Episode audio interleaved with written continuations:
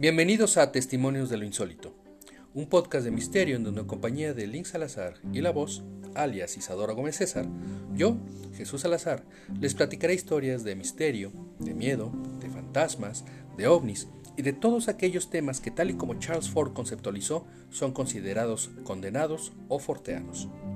Condenados porque por su extrema extrañeza se prefiere ignorar antes de tratar de entender su naturaleza para encontrar una explicación racional. En este canal les expondremos dichos casos y en la medida de lo posible trataremos de presentar los hechos concretos para que cada uno tenga sus conclusiones. Las historias que leeré serán tomadas del libro recopilatorio de Tomás Doreste de Editorial Posada, edición de 1972. Antes de comenzar, te pedimos que nos sigas en nuestras redes sociales, Facebook, Twitter, Instagram, YouTube, como Testimonios del Insólito.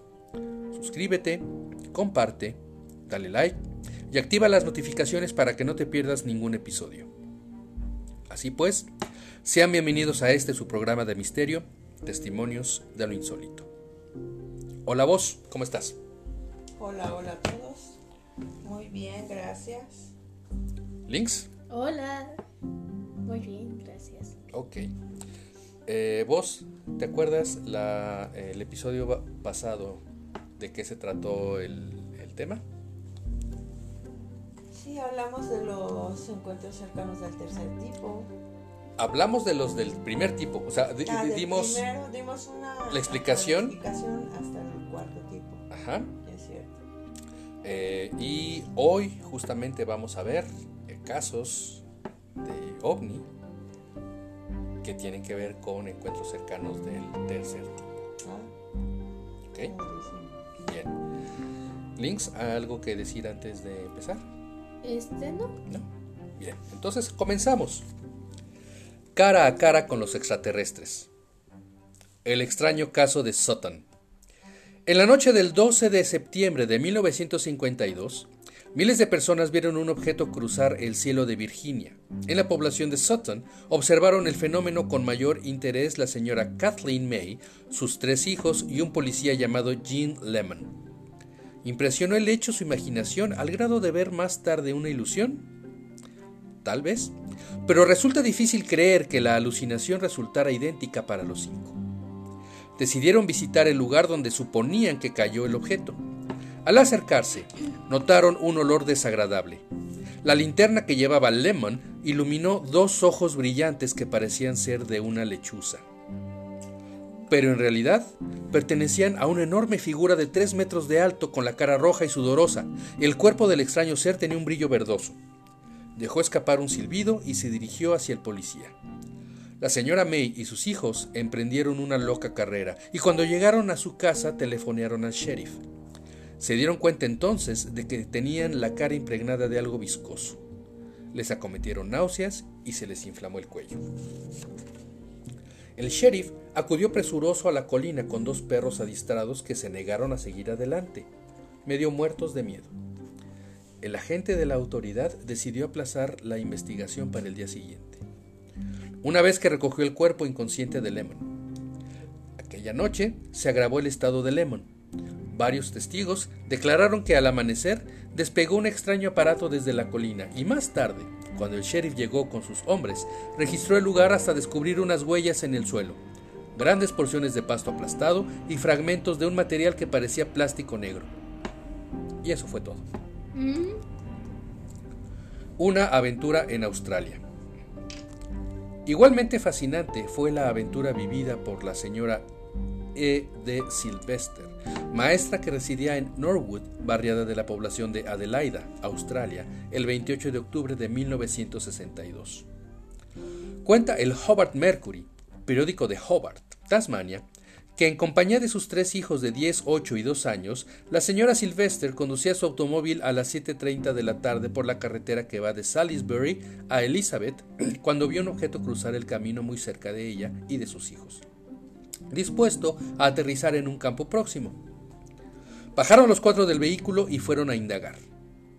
Vieron un objeto avalado de unos 4 metros de largo por metro y medio de alto que reposaba sobre el terreno. Junto a él había un hombrecito que vestía un traje brillante semejante al de los hombres rana. vieron en su cabeza un casco con unos tubos que lo unían con algo colgando de su espalda. En sus manos sostenía una cajita que llenaba con algo que recogía del suelo. La señora Sylvester observó al hombrecito durante un largo rato hasta que por fin el ser decidió regresar a su aparato. En cuestión de segundos, la extraña astronave despegó en silencio. Y él no se acercó a ella, ¿no? No parecía que no existiera la señora Sylvester. ¿Vos, si tuvieras algo parecido, te bajarías a indagar? No, ni loca. ¿Por qué no? No, ya a mí sí me da cosa. No le saques. Te saco. Links, si fueras con la voz en el coche, le dirías. ¿perdón? No, hombre. Ok, entonces eso contesta mi pregunta. No, tampoco te bajas. No, sí, Ok. sí me bajo, claro. Pero antes de bajarme. Antes de bajar, no, mejor después, porque si es antes, esta va a ser dentro del Sí, coche. no. Susto es cuando ves que Aguántate. se acerque a ti. Aprieta fuerte. Ok, el robo de la ternera. La historia del navío que soltó un cable sobre la iglesia de Cloera en Irlanda, caso reseñado en un capítulo anterior, recuerda lo sucedido a Alexander Hamilton, granjero de Leroy, el 21 de abril de 1897. Cuando se presentó a la policía, Hamilton hizo la siguiente declaración, y cito, la noche del lunes pasado, hacia las 10.30, me despertó un ruido. Me levanté para saber qué le ocurría al ganado y al abrir la puerta vi con asombro un objeto que descendía lentamente sobre un prado situado a 200 metros de mi granja. Llamé a mi capataz Jit Heslip y a mi hijo Walt y, y corrimos los tres al corral provistos de armas. Mientras tanto, aquel objeto no se había detenido unos 10 metros sobre el suelo. Nos acercamos aún más. Era una especie de puro de 100 metros de largo, con algo que parecía una cabina en su parte inferior de cristal o algo transparente que alternaba con una angosta porción de metal opaco. Estaba iluminado brillantemente en su interior, ocupado por seis seres extraños como jamás antes vi. Parecían hablar entre sí. La parte del barco volador que no era transparente parecía de color rojo oscuro. Estábamos asustados. Luego un ruido atrajo nuestra atención. Dirigieron una luz hacia nosotros. En cuanto nos vieron, comenzaron a ronronear unas turbinas de 10 metros de diámetro que daba vueltas lentamente. El navío se elevó como un pájaro. Cuando estuvo a unos 100 metros sobre nosotros, pareció detenerse por encima de una ternera de dos años que mugía y brincaba desesperadamente. Fuimos detrás de ella y descubrimos un grueso cable con un nudo en torno al cuello del animal. El extremo del mismo estaba unido al navío. Tratamos de liberar a la bestia, pero no lo logramos, y vimos cómo la ternera era izada hasta perderse en las alturas. Yo estaba tan asustado que no pude dormir. Al día siguiente, me levanté temprano y salí en busca del animal. No lo hallé, pero por la tarde me enteré de que mi vecino, Link Thomas, encontró en un campo ese mismo día la piel, las patas y la cabeza de la ternera. Pensó que alguien degolló una res robada y llevó la piel al pueblo para su identificación. Dijo que le asombró no encontrar huellas en el suelo blando. Ahora, cada vez que me duermo, me asalta en sueños esa cosa horrible con sus luces. No sé si van en ella ángeles o demonios, pero puede decir, puedo decirles una cosa. No quisiera tener que verlos de nuevo. Ay, qué miedo. Pues sí, no. ¿Quién va a tener ganas de eso? La noche que tiraron tomates a los ovni. ¿Tomates? Los, los agarraron a tomatazos. No, ¿por qué? Ahorita vamos a ver por qué. Pero no siempre salen ganando los tripulantes de las naves que visitan la Tierra. En cierta ocasión tuvieron que irse por culpa de la terrible acogida que les brindaron los habitantes de la ciudad de Milán, en Italia. Sucedió el 28 de octubre de 1954. Un pacífico ciudadano regresaba a su casa después de pasar un rato en el cine cuando vio una luz dentro de un terreno deportivo que raras veces se utilizaba, el cual estaba rodeado por una barda en mal estado. Quiso saber quién andaba en ese lugar a hora tan avanzada de la noche, y dejando la bicicleta en el suelo, se acercó a mirar por una rendija. Según declaró más tarde a la policía, vio un objeto de gran tamaño que brillaba como una lámpara fluorescente, muy débilmente. Estaba posado en el suelo, o tal vez suspendido a corta distancia, pero no lo podía asegurar. Vio en cambio unas sombras que circulaban entre el objeto y él. Se asustó, subió su bicicleta y salió corriendo. Unos metros adelante, tropezó con un grupo de hombres que regresaban de alguna reunión. Les contó la historia y regresó con ellos al campo deportivo. A través de los agujeros de la barda vieron el mismo objeto. En total, 20 personas declararon haber observado hombrecitos en torno al objeto reluciente. Tenían poco más de un metro de estatura. Vestían pantalones de colores claros, sacos grises y cascos transparentes. Todos portaban en la espalda un voluminoso aparato que parecían usar para respirar. Se, detuvieron varios camiones, incluso uno cargado de fruta, para saber qué atraía la atención de la gente. Algunos hombres más atrevidos echaron abajo la barda y penetraron en el terreno deportivo.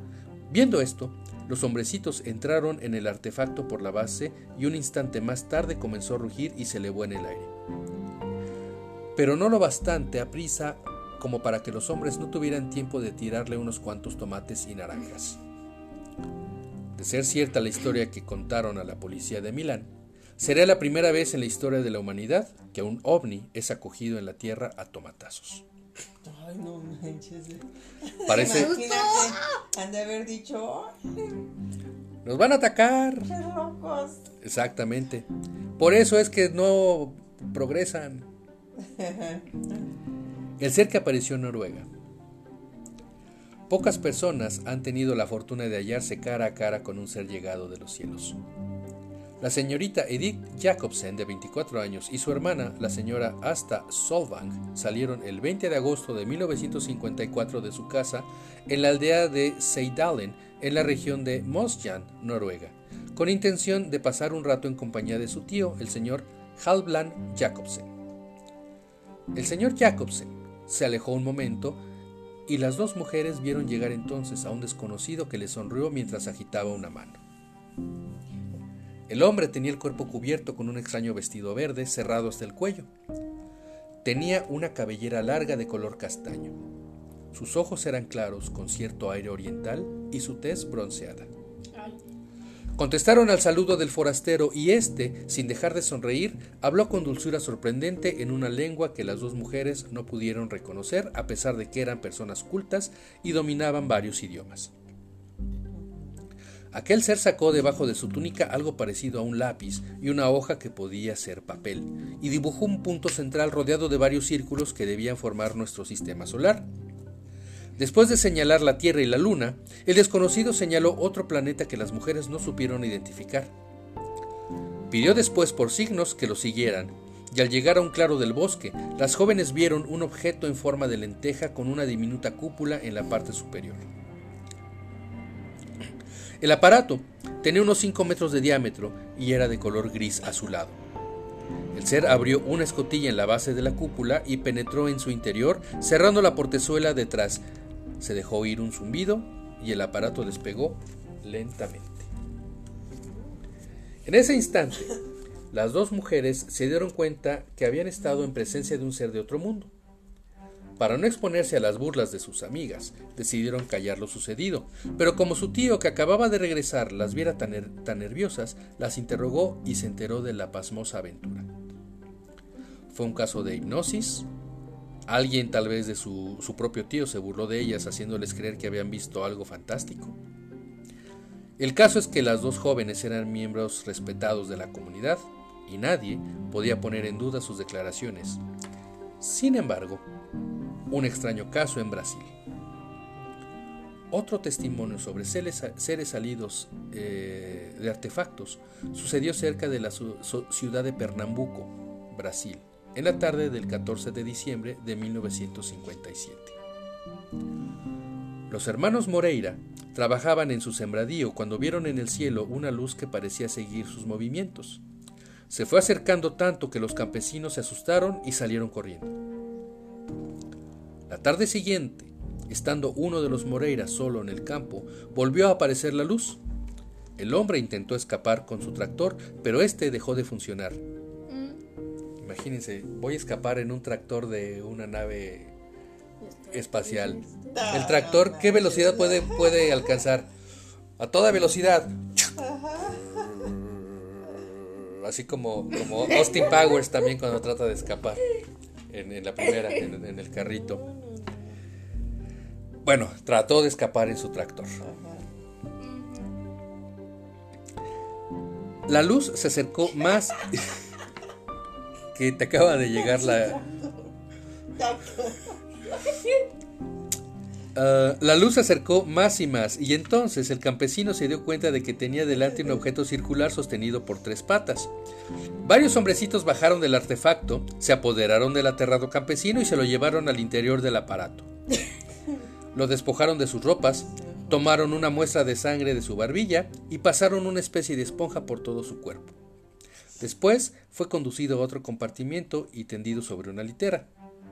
Al poco rato notó una fetidez y sintió náuseas. ¿Ya sa- sabemos para dónde va esto? Sí, ¿Para dónde? para muy feo. ¿Algo, ¿Para algo muy feo? Pues como la película. Ok.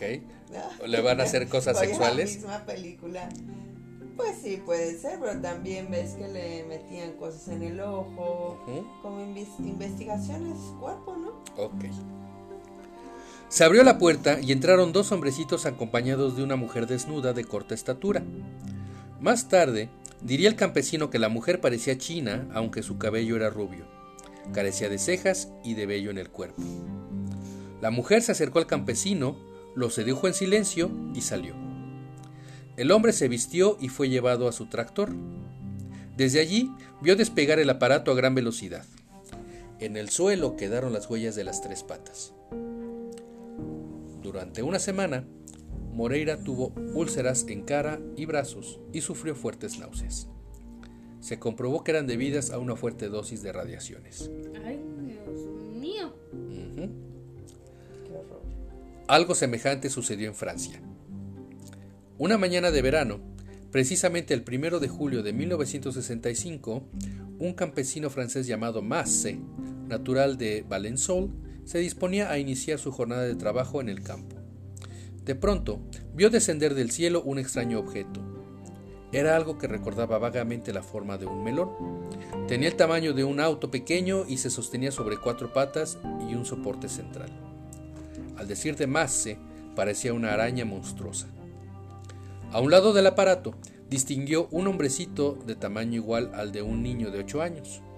Su traje era de una sola pieza, sin casco y tenía las manos desnudas. Más tarde, Masse se negó a contar lo sucedido desde el momento en que vio al hombrecito por primera vez hasta que se fue a bordo del extraño vehículo volador. Pero autoridades como Charles Bowen, director de la revista Flying Saucer Review, apuntó que el campesino tal vez sufrió una experiencia de tipo sexual que se negó a revelar por pudor. ¿Tú sí era eso? Pudo ser. ¿No recuerda este caso el famoso rapto del matrimonio Hill sucedido en la noche del 19 de septiembre de 1961 en un lugar perdido de New Hampshire? ¿Sí eh, han oído de- del rapto de los Hill? No. ¿De Betty y Barney Hill? Um, sí. No, yo no. Bueno, este es uno de los más célebres, de los casos más célebres de abducciones. Ajá. Eh, por supuesto que lo vamos a, a tratar, lo vamos a, vamos a hablar de él, Eh, pero sí es, este, el, el- es, es de los más sólidos, porque tanto Betty como Barney Hill eran personas respetadas en su comunidad, Ajá. no se les conocía por ser mentirosos, eh, tenían una característica eh, muy especial en ese momento, en particular de la historia, porque Barney era un hombre de color y Betty era una mujer blanca.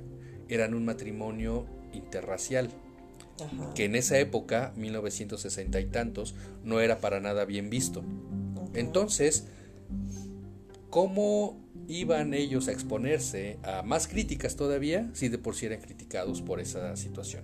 Pero bueno, Claro. ya hablaremos posteriormente del matrimonio. Ok. Dos raptos que no se consumaron, es decir, vamos a hablar a mucha más eh, profundidad del caso de los, de los Hill. Ajá. Dos raptos que no se consumaron. Una noche de 1952, la esposa de un ferroviario canadiense vecina de Sherbrooke, en Nueva Escocia, oyó llamar a la puerta de su casa. Se asomó por la ventana y vio dos extrañas figuras. Se guardó muy bien de abrirles, y al cabo de un rato de espiarlos, un objeto redondo se elevó en el cielo, encendiendo y apagando unas curiosas luces verde azules.